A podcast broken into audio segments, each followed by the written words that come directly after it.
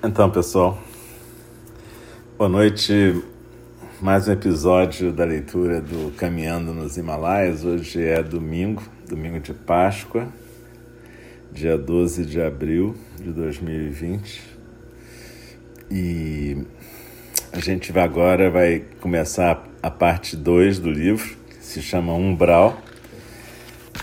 E então primeiro capítulo dessa parte 2 é o capítulo 3, Encontrando o Medo. Na verdade, essas partes, é, a primeira, vocês lembram, foi separação, a segunda agora é umbral. Elas fazem referência a um trabalho de um antropólogo, o von Gennep, que falava desse, dessas fases de você fazer um um ritual, tem uma separação, você se separa daquilo que é o habitual e tem esse umbral que é a hora que você vai atravessar para aquilo que já é o diferente do teu da tua vida anterior, né? Então, bom, tudo bem. Capítulo 3, Encontrando o Mito. Machacola, 27 de setembro, sexta-feira, 8 e meia da noite, terceiro dia. Hoje, Dormimos em um albergue aqui na beira da estrada. Estou deitado num estrado de madeira com uma fina camada de tecido. Fiquei com preguiça de abrir o saco de dormir. Mais medo de demorar de manhã para me arrumar do que preguiça. Apesar do cansaço que rola nesta hora do dia, após dez horas de caminhada. Sei que vou me arrepender disso quando levantar todo doído amanhã de manhã.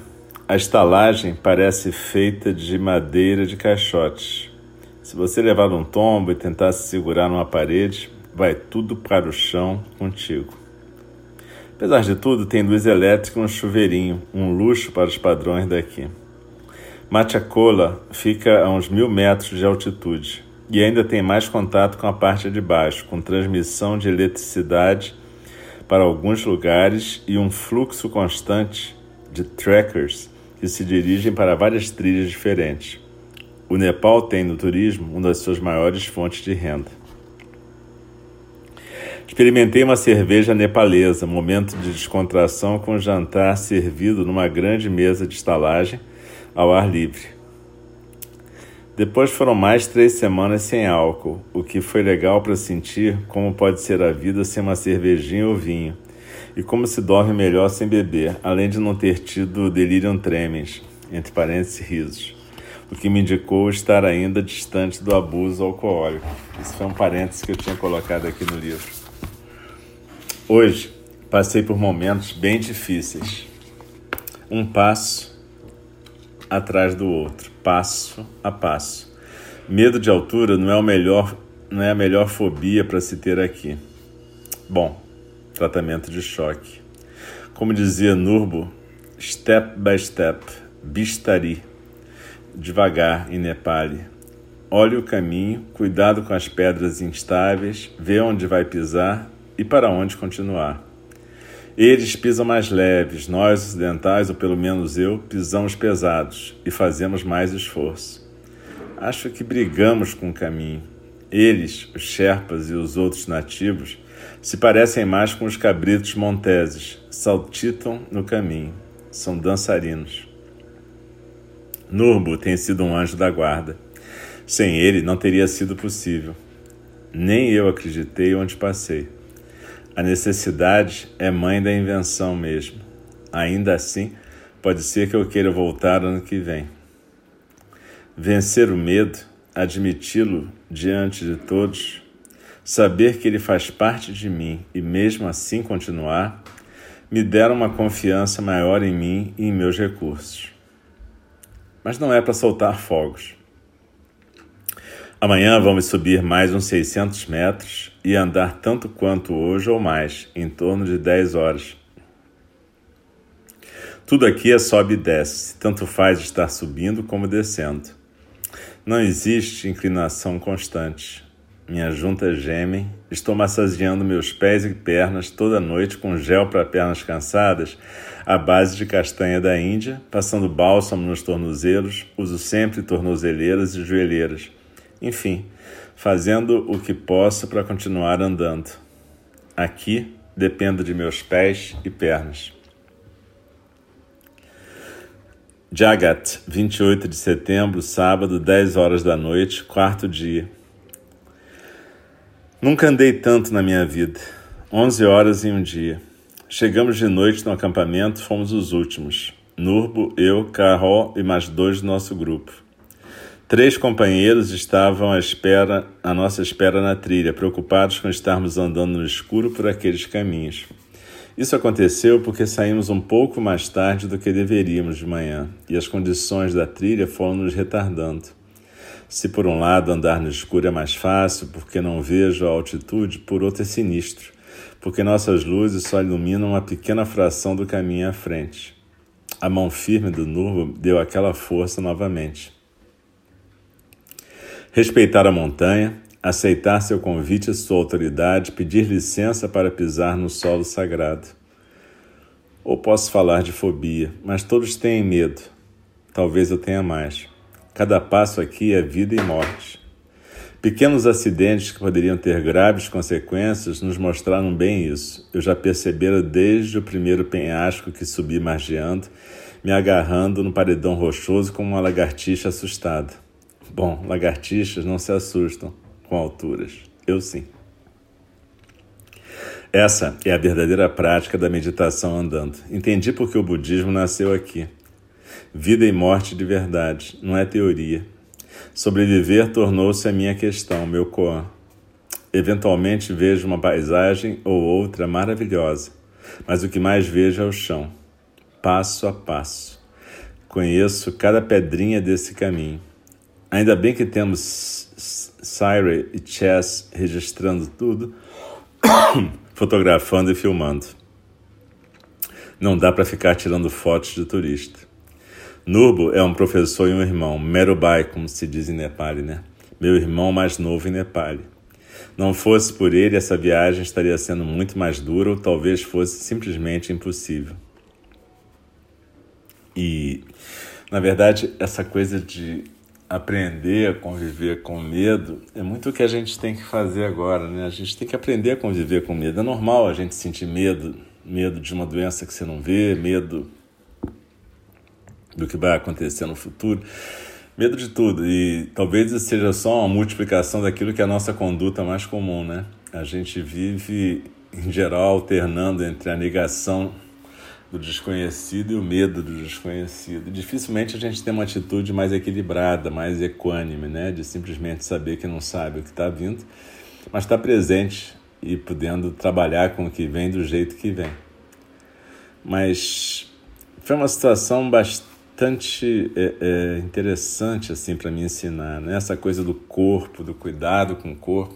E como é importante agora a gente ter essa disciplina, né, de se cuidar, fazer ginástica em casa, fazer automassagem, poder se cuidar realmente, né? Não é só uma questão de evitar uma infecção, mas a questão é a gente estar no melhor da nossa saúde o tempo todo, né? Eu acho que essa possibilidade do distanciamento social está oferecendo para alguns de nós, pelo menos, que vivemos numa certa bolha, uma possibilidade da gente se organizar melhor.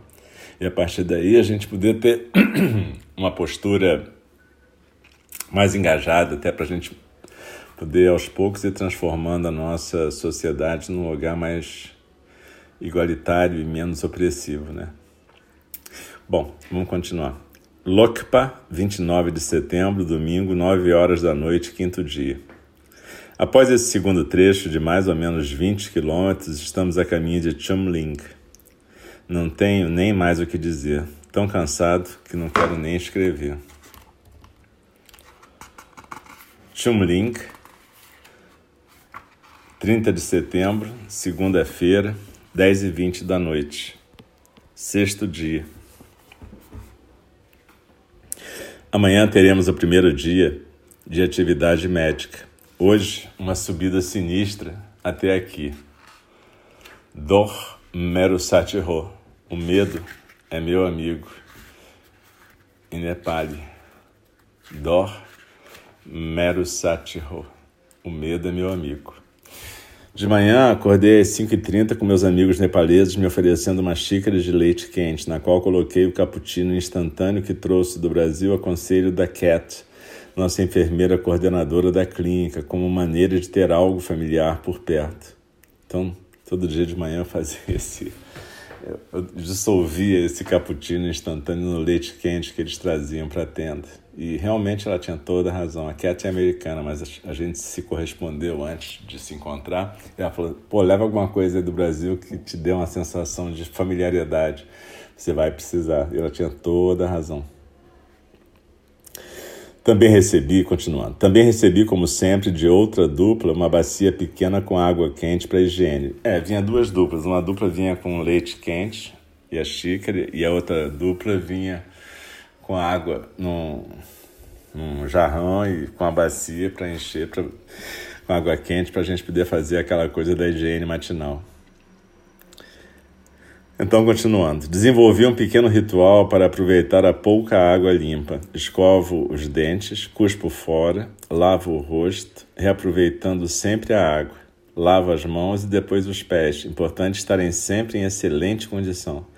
Passo creme e talco antes de colocar as meias. Depois pego aquela água e lavo uma cueca ou uma camiseta, que vou carregar durante o dia pendurada na mochila, para tentar secar se não chover. Finalmente pego a mesma água e lavo meu pinico, antes de guardá-lo no duffel, que é aquele tipo de mala, né? E assim vamos indo. Então, é, é isso é um resumo assim da, dessa rotina e isso é interessante como a gente vai desenvolvendo uma disciplina, uma rotina para poder fazer as coisas de uma maneira organizada, nem apressada nem lenta demais, que não atrapalhe a comunidade, ou seja, porque os Sherpas eles montam e desmontam, ou seja, eles sempre chegam primeiro antes da gente no lugar onde a gente está chegando, montam um acampamento, começam a preparar comida e depois quando a gente vai embora eles ficam desmontando, de repente você vê os caras passarem por você e vão parar em algum lugar e preparar um almoço, você chega lá, o almoço já está pronto, depois eles desmontam tudo, quando você chega no outro acampamento, o outro acampamento está pronto já, ainda te dão um chá com os biscoitos, é uma loucura, é, é um negócio incrível como essas pessoas são velozes, ágeis, eficientes, e te dão uma segurança, assim. É, é, você viajar com essa galera realmente é tudo de bom, porque eles são o vínculo entre você e aquela natureza que você não conhece. Na verdade, a gente pouco conhece a natureza, né? Quer dizer, tanto aqui quanto lá, tanto faz. Mas essas pessoas realmente que vivem e sabem que dependem desse conhecimento e dessa intimidade para viver, elas têm uma outra postura e uma, um outro jeito de estar na vida. Então eu acho que eu nunca vou cansar de agradecer no meu coração, agradecer pessoalmente, mas agradeço sempre, rezar para essa galera, porque eles merecem todo, toda a minha admiração, né? E, enfim, eles enfrentam situações muito difíceis. Bom, galera, é, hoje é domingo de Páscoa. Eu queria desejar a vocês uma feliz Páscoa e que a gente possa desenvolver essa, essas disciplinas, construir rotinas bacanas, cuidar da gente, de quem está em volta da gente, para que a gente possa sair dessa situação toda renovados e realmente num tipo de ressurreição. Eu acho que a Páscoa tem muito esse significado, né? Que a gente possa renascer mesmo, né? E fazer essa travessia. Um grande abraço, um beijo e até amanhã.